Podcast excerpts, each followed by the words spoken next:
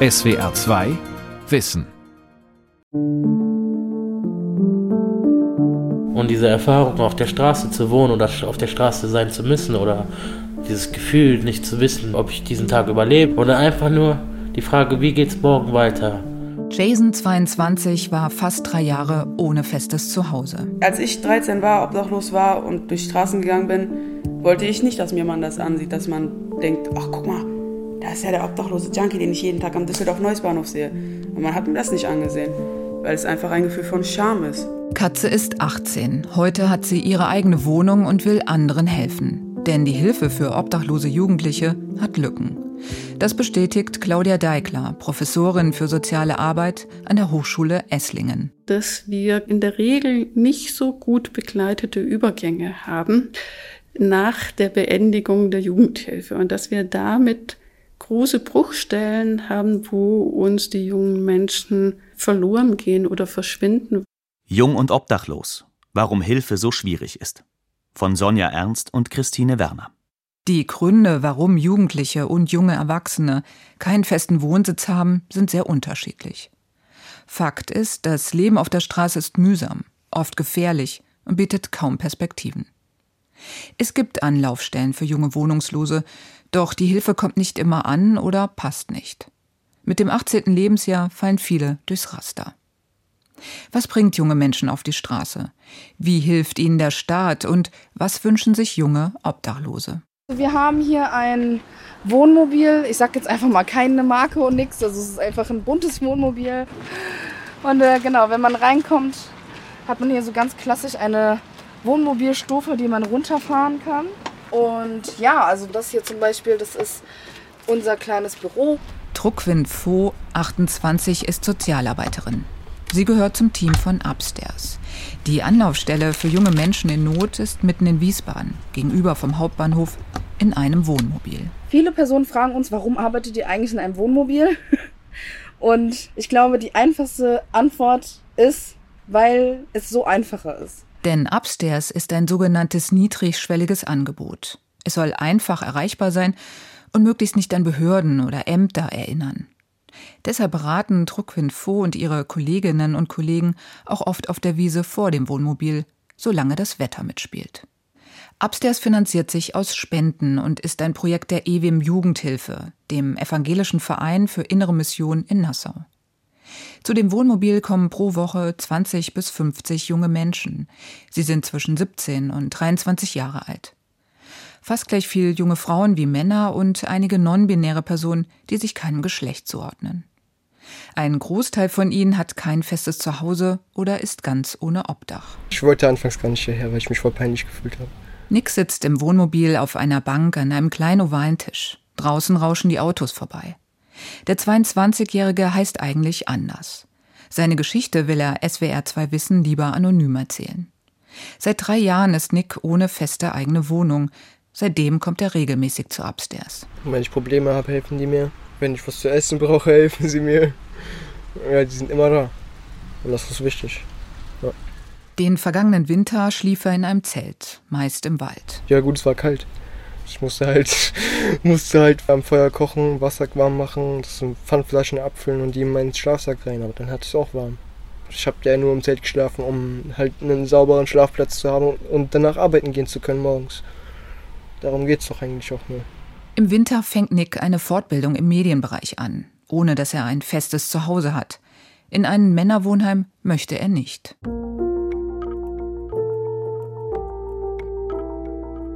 In der öffentlichen Wahrnehmung sind Obdachlose vor allem Menschen, die in Städten, an den Bahnhöfen oder in Eingängen von Geschäften schlafen. Wohnungslose Jugendliche und junge Erwachsene leben aber seltener offen auf der Straße. Das ist eigentlich ein eher kleiner Teil von den jungen Menschen, die wirklich vorm Eingang liegen und dort nächtigen. Bei den jungen Menschen gehen wir davon aus, dass es maximal ein Drittel aller jungen Wohnungslosen sind. Sagt Claudia Deikler, Professorin für soziale Arbeit an der Hochschule Esslingen.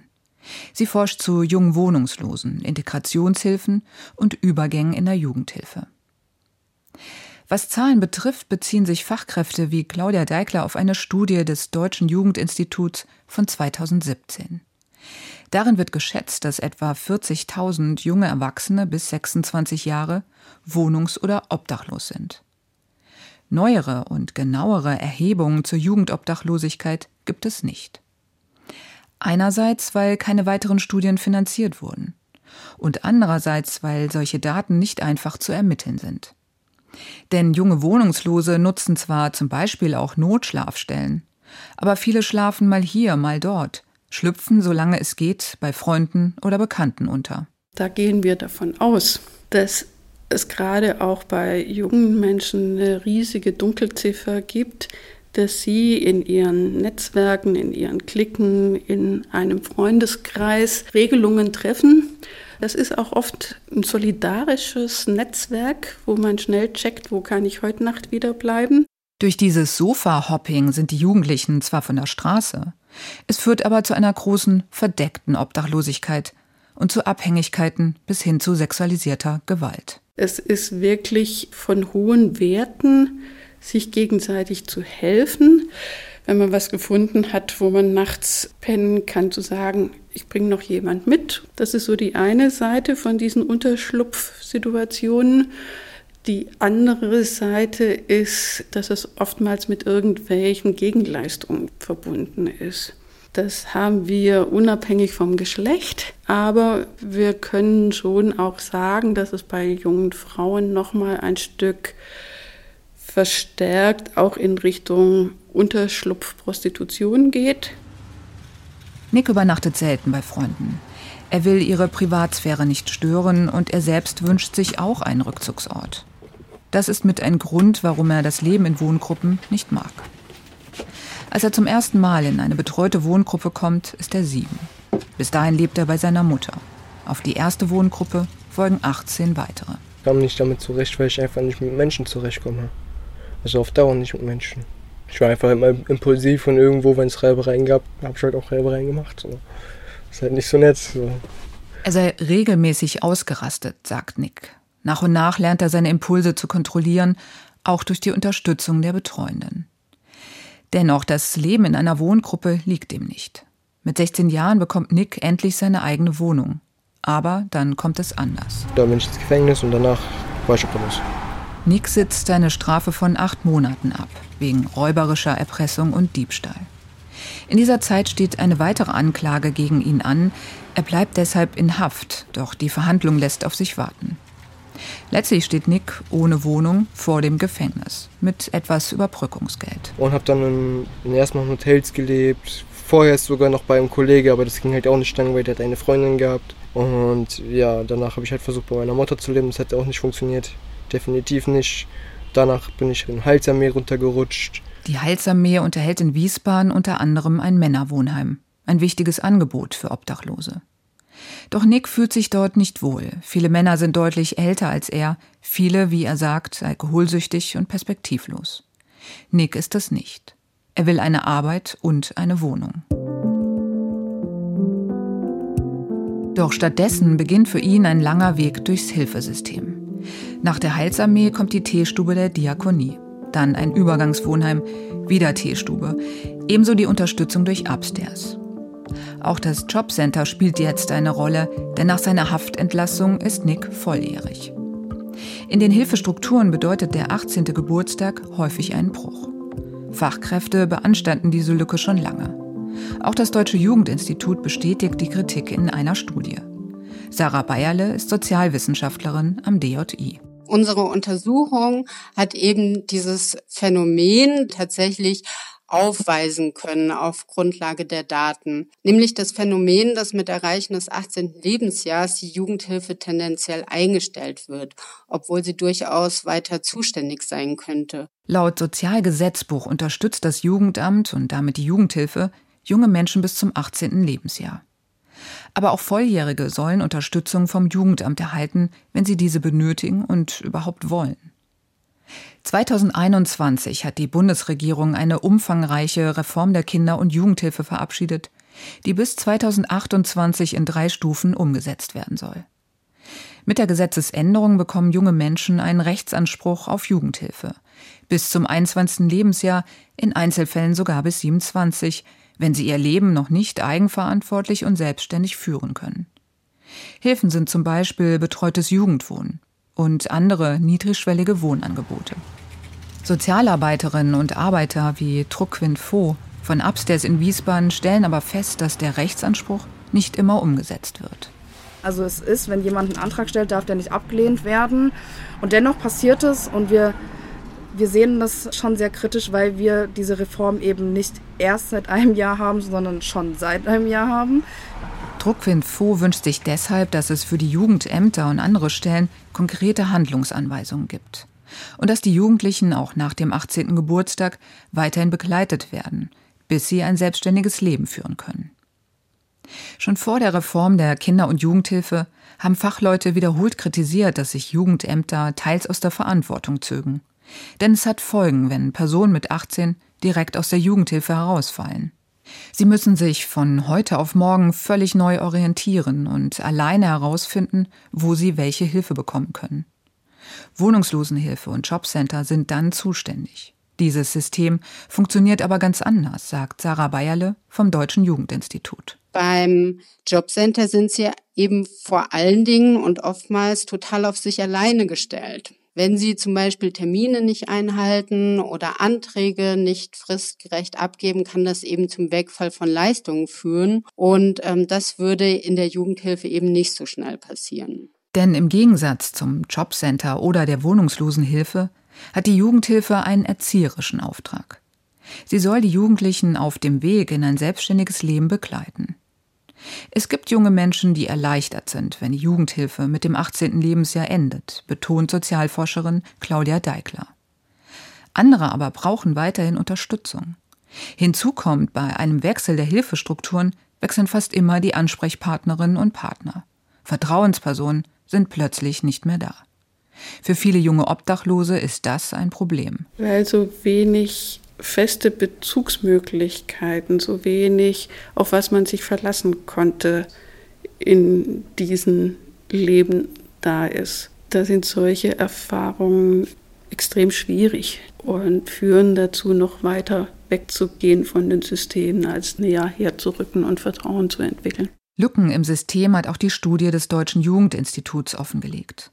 Sarah Bayerle und ihre Kollegin haben wohnungslose Jugendliche gefragt, warum sie im Moment auf der Straße leben. Etwa die Hälfte nannte familiäre Gründe. Für immerhin 12 Prozent war der aktuelle Anlass aber fehlende oder falsche Unterstützung durch staatliche Angebote selbst. Also sie haben keine guten Erfahrungen mit Behörden gemacht oder waren in Maßnahmen, die sie als Zwangsmaßnahmen wahrgenommen haben, weil die eben nicht auf ihre individuellen Problemlagen abgestimmt waren. Oftmals fühlen sie sich auch mit ihrer jeweiligen Geschichte nicht ernst genommen oder stigmatisiert. Viele sind hiermit überfordert und werden von einem Amt zum nächsten geschickt und gehen dann irgendwann im sogenannten Bermuda-Dreieck der Zuständigkeiten verloren. Also wenn du hier drauf kommst, kannst du auf Dokumente zugreifen und dann äh, siehst du Logo. In Essen im Stadtteil Katernberg ist das Büro von Momo. Hier stehen Schreibtische, Computer, ein Sofa. Im Nebenraum gibt es eine kleine Küche. Katze und Jason sind da, ebenso die Sozialarbeiterin Rebecca Weber.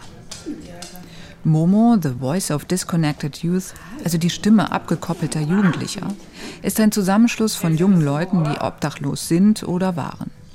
Sie machen Vernetzungs- und Öffentlichkeitsarbeit und sie wollen andere unterstützen. Wir versuchen, die Hilfe zu geben, die wir nicht bekommen haben, um einfach anderen Jugendlichen vielleicht die Chance zu geben, die wir nicht hatten. Weil ich finde, das kommt anders, wenn jetzt ein Erwachsener zu einem kommt und sagt, ey, yo, das und das ist, hier kannst du machen und so, als wenn da jemand kommt, der durch die gleiche Kacke gegangen ist wie du und der dir sagt, guck mal, wenn du dich ein bisschen anstrengst und das und das machst, hast du gute Chancen, da rauszukommen. Jason ist rausgekommen, wie er es sagt. Der heute 22-Jährige kommt mit elf Jahren in seine erste Wohngruppe. In seiner Familie herrscht viel Gewalt, erzählt er. Der Vater trinkt. Ähnlich wie bei Nick eskaliert die Situation in den Wohngruppen immer wieder. Das Jugendamt weiß nicht weiter. Und mit 14 Jahren ist Jason ohne Obdach. Über zwei Jahre war ich auf der Straße. Wurde auch sehr, sehr krass kriminell dadurch, weil ich halt keine Option hatte. Ich hatte keine Klamotten, ich hatte kein Essen, ich hatte kein Trinken, gar nichts. Ich hatte wirklich nur das, was ich am Körper trage. Ich musste halt für mich selber gucken, wie komme ich an Geld ran. 14 Jahre alt. Ohne Option sein, so beschreibt Jason immer wieder seine Zeit auf der Straße. Um das zu kompensieren, habe er Drogen genommen. Die Tage sind häufig zäh und langweilig.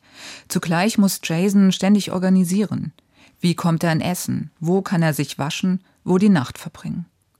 Mal schläft er bei Freunden und Bekannten, mal nutzt er Hilfsangebote, dann ist er wieder auf der Straße. Ich habe zum Beispiel am Bahnhof geschlafen, wenn zum Beispiel Notfallstelle zu voll war und weswegen ich dann auch lieber draußen geschlafen habe. Dann bei der Kälte in der Wartezelle vom Hauptbahnhof mich dann mit dem Kopf gegen die Wand gelehnt und dann halt immer nur so Sekundenschlaf gehabt, weil man sich nie sicher sein konnte, ob man jetzt angepackt wird oder irgendwie Sachen fehlen, wenn man halt aufwacht. Ja, dann halt immer bis morgens da gepennt, bis 6 Uhr, bis die Polizei und dann Deutsche Bahn Security kam, mich von da verscheucht haben und dann habe ich mich in die Bahn gesetzt und habe dann weiter geschlafen, halt nur weil draußen kalt war. In Essen gibt es die Notschlafstelle Raum 58. Sie wird eine wichtige Anlaufstelle für Jason. Dort bekommen 14- bis 21-Jährige einen sicheren Warmplatz für die Nacht. Sie können waschen und duschen, es gibt eine Mahlzeit. Notschlafstellen für junge Wohnungslose gibt es deutschlandweit. Meistens können sie dort über einen längeren Zeitraum sein, aber immer nur für die Nacht. Tagsüber müssen sie raus. Die Notschlafstellen sind ein wichtiges Angebot, um mit den Jugendlichen und jungen Erwachsenen überhaupt in Kontakt zu kommen und ihnen Hilfe anbieten zu können. Im Raum 58 in Essen trifft Jason erstmals auf Rebecca Weber, die bis 2020 als Sozialarbeiterin in der Notschlafstelle tätig war. Heute sitzen sie zusammen, hier im Momo-Büro. Ja, müssen wir gucken. Ich mach das mit dem Laptop irgendwie. Ich mach das. Äh Rebecca Weber ist 38 Jahre alt. Sie hat fast zehn Jahre in der Notschlafstelle Raum 58 gearbeitet. Seit 2014 half sie mit, die Momos in Essen aufzubauen. Seit 2020 arbeitet sie in Vollzeit, hier im Momo-Büro. Rebecca Weber kennt viele junge Obdachlose, Wurzellose, wie sie sagt. Ich rede von denen, wo wirklich so viel schiefgelaufen ist, wo das System versagt hat, wo die Zahnräder einfach nicht ineinander gegriffen haben, die wirklich durch, wie bei einem Flipperautomaten, die unten rausploppen, von denen spreche ich. Also wo man überhaupt nicht fassen kann, wie bei einem Menschen so viel Scheiß passieren kann. Auch Unglück passieren kann. In ihrer Arbeit versucht sie Vertrauen zu den Jugendlichen und jungen Erwachsenen aufzubauen. Sie hört zu, verurteilt nicht und macht Angebote. Diese Beziehungsarbeit ist die Basis dafür, Perspektiven zu finden. Es ist halt ein total schmaler Grad. Das bedeutet aus meiner Sicht, dass man es schafft, einen sicheren Ort zu schaffen, wo die Jugendlichen wissen, egal was bei mir schief läuft, da kann ich hin zurück. Da verurteilt mich keiner, da wird die Tür aufgemacht, da bekomme ich was zu essen, ich kann duschen und ich kann schlafen. Und dann kann ich überlegen, ob ich mich mit Dingen, die in meinem Kopf oder in meinem Herzen sind, beschäftigen möchte oder nicht. Und das finde ich halt wichtig. Aber es darf halt auch kein Ort sein, an dem sie bleiben wollen. Auch das Momo-Büro in Essen ist ein Übergang. Zum Beispiel für Jason und Katze. Beide sind als Minijobber hier angestellt. Es gibt fixe Bürozeiten. Beide wollen zurück in die Schule, um ihren Abschluss zu machen. Katze, so wird sie von allen genannt, ist 18 Jahre alt. Sie hat ihre große schwarze Hündin dabei. Fast drei Jahre, im Alter von 12 bis 15, war Katze ohne festes Zuhause. Hier bei Momo engagiert sie sich, auch um mit Klischees aufzuräumen. Die Frage, boah, dann nimmst du doch bestimmt auch Drogen, wirklich bei den meisten Leuten einer der ersten Fragen war, die kam. Es ist wirklich ganz, ganz schlimm, dass mit dem, dass wir alle drogenabhängig sind oder waren oder es noch werden, ist wirklich das meistverbreitete Gerücht oder Vorurteil, das die Runde geht. Vor allem wird uns auch nachgestellt, dass wir dumm sind. Dass wir wortwörtlich dumm sind und deswegen obdachlos geworden sind. Solche Vorurteile ärgern Katze. Mit elf Jahren kommt sie in eine Intensiv-Mädchenwohngruppe. Gegen ihren Willen, erzählt sie. Sie will damals bei ihrer Mutter bleiben. In der Wohngruppe habe es laufend Zickenkrieg und Mobbing gegeben. Letztlich haut Katze ab, da ist sie zwölf. In den nächsten drei Jahren schläft sie mal hier, mal dort, bei Bekannten und Freunden. Zwischendurch kehrt sie auch immer mal kurz zur Wohngruppe zurück. Katze taucht in keiner wohnungslosen Statistik auf. Es ist halt so, dass irgendwann hoffentlich kommt dieser Punkt, an dem du angekommen bist und endlich jemand dir die Hand reicht und sagt, jetzt ruh dich erstmal aus und wir finden eine Lösung. Und das war die Werkstatt Solidarität. Die wird für Katze und auch Jason zu einem wichtigen Anker. Die Werkstatt Solidarität in Essen ist ein freier Träger der Jugendhilfe und Träger der Momos in Essen, die aber unabhängig voneinander arbeiten. Die Werkstatt bietet für Jugendliche bis 18 intensiv betreutes Wohnen. Nicht als Wohngruppe mit Zimmern, sondern die Jugendlichen bekommen Wohnungen, in denen sie durch Fachkräfte betreut werden. Mit erreichender Volljährigkeit können sie, wenn sie wollen, den Mietvertrag für die Wohnung übernehmen. Die Wohnungen entsprechen, was Größe oder Miete angeht, den Vorgaben des Jobcenters, sodass mit dem 18. Geburtstag quasi übergeleitet wird an das Jobcenter und die Agentur für Arbeit. Diese eigene Wohnung ist wichtig, betont Jason. Also das ist mein Rückzugsort, das ist halt mein Zuhause, das, wo ich wohne, wie ich mir das selber einrichten kann, wo ich halt ich sein kann, wo ich dann meine Ruhe einfach habe. Jason und auch Katze haben einen langen und mühsamen Weg hinter sich. Ihre Erfahrungen wollen sie teilen und anderen jungen Wohnungslosen helfen. Dazu gehört zu erklären, welche Hilfen es gibt und auch dafür zu werben, sich überhaupt helfen zu lassen. Sie wollen aber auch, dass die Jugendlichen und jungen Erwachsenen stärker bei den Entscheidungen im Hilfesystem mit einbezogen und gefragt werden. Denn es gibt zwei Optionen für die Kinder, Jugendliche und junge Erwachsene. Entweder lassen sie das einfach über sich ergehen, die Entscheidungen für sie getroffen sind und ziehen sich dann zurück und vertrauen nicht mehr und lassen das einfach alles über sich ergehen und glauben, sie hätten das verdient, dass man ihnen nicht zuhört und ihre Entscheidungen und ihre Wünsche nicht wahrnimmt. Oder sie gehen halt komplett dagegen an und werden dann als Systemsprenger oder schwer erziehbar eingestuft und denen wird dann halt auch keine Hilfe mehr entgegengebracht. Auch Rebecca Weber kritisiert, junge Wohnungslose würden zu wenig in Entscheidungen einbezogen. Teils fehle die Kooperation innerhalb des Hilfesystems, teils fehlten Angebote, um überhaupt individuelle Lösungen finden zu können, und teils fehle einfach auch Geld. Die Jugendlichen werden Nummern im System und werden anhand ihres finanziellen Wertes bemessen. Und es wird weniger nach dem pädagogischen Nutzen für die äh, Betroffenen geguckt, habe ich manchmal das Gefühl. Also so dieses, ja, aber das, was du dir wünschst, das haben wir gerade nicht im Angebot. Äh, und wenn die sagen, ja, aber das, was ihr im Angebot habt, finde ich scheiße und da kann ich nicht mit umgehen oder das habe ich schon ausprobiert oder das schaffe ich nicht, dann sind Systemsprenger, weil die ja alles das, was man ihnen anbietet, nicht wollen und trotzdem noch laut und unbequem sind. Die Momos haben in den vergangenen Jahren Forderungen gestellt. Ein Teil davon hat es in das reformierte Sozialgesetzbuch geschafft. Die Jugendlichen sollen unter anderem stärker gehört werden. Es soll einfacher werden, ihre Rechtsansprüche umzusetzen und sie werden unterstützt, sich selbst zu organisieren. Eine weitere Forderung war keine ständigen Wechsel der zuständigen Personen in den Ämtern und Behörden. Das ist ein wichtiger Punkt, sagt auch Claudia Deikler von der Hochschule Esslingen. Sie empfiehlt mehr individuelle Lösungen, bei denen Vertrauenspersonen über die unterschiedlichen Strukturen hinweg zuständig sind. Also dass quasi diese individuelle Begleitung nicht am Ende der Jugendhilfe aufhört, sondern dass Verfahrenswege gefunden werden. Und das ist nicht der Job des jungen Menschen, sondern das ist der Job der Systeme, dass da Verfahrenswege gefunden werden, wie eine Lotsenfachkraft dann halt über das andere System finanziert wird. Letztlich ist es wie so häufig auch eine Frage der Finanzierung zwischen verschiedenen Ämtern und Hilfestrukturen.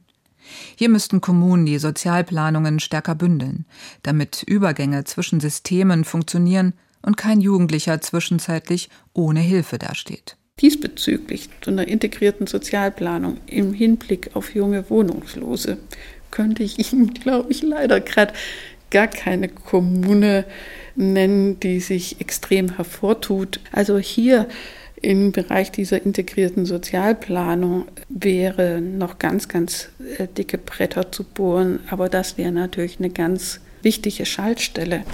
Du musst es erst anheben, damit sich das aus der Anhang wieder rauslöst. Auch für die Arbeit bei Upstairs in Wiesbaden ist es wichtig, dass Jugendhilfe integrierter und umfassender gedacht und umgesetzt wird, so Sozialarbeiterin Druckwind Voh.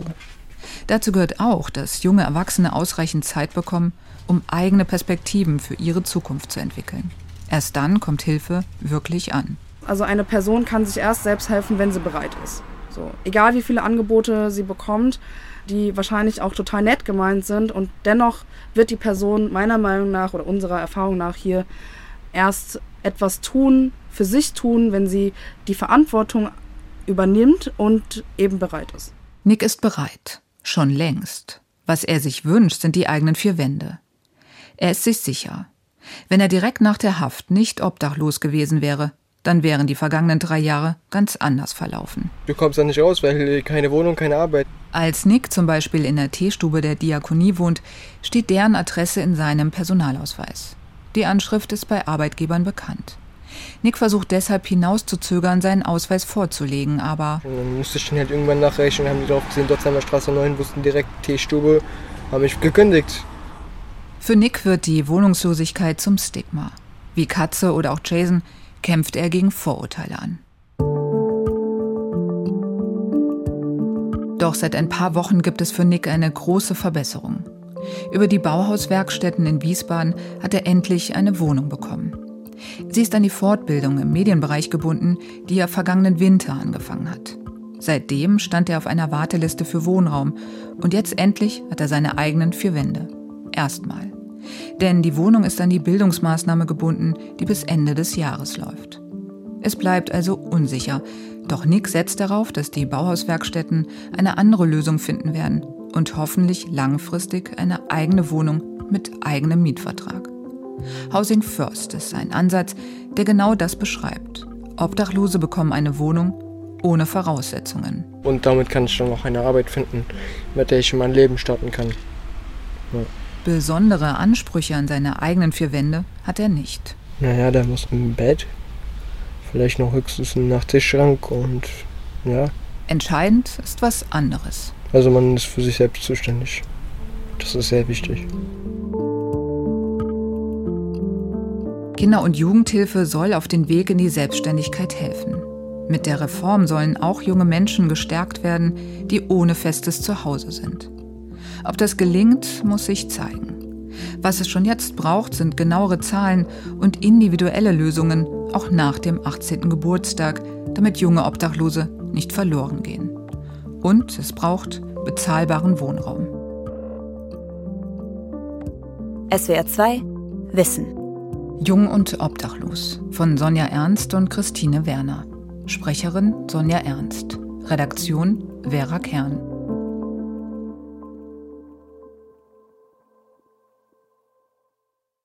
SWR 2 Wissen.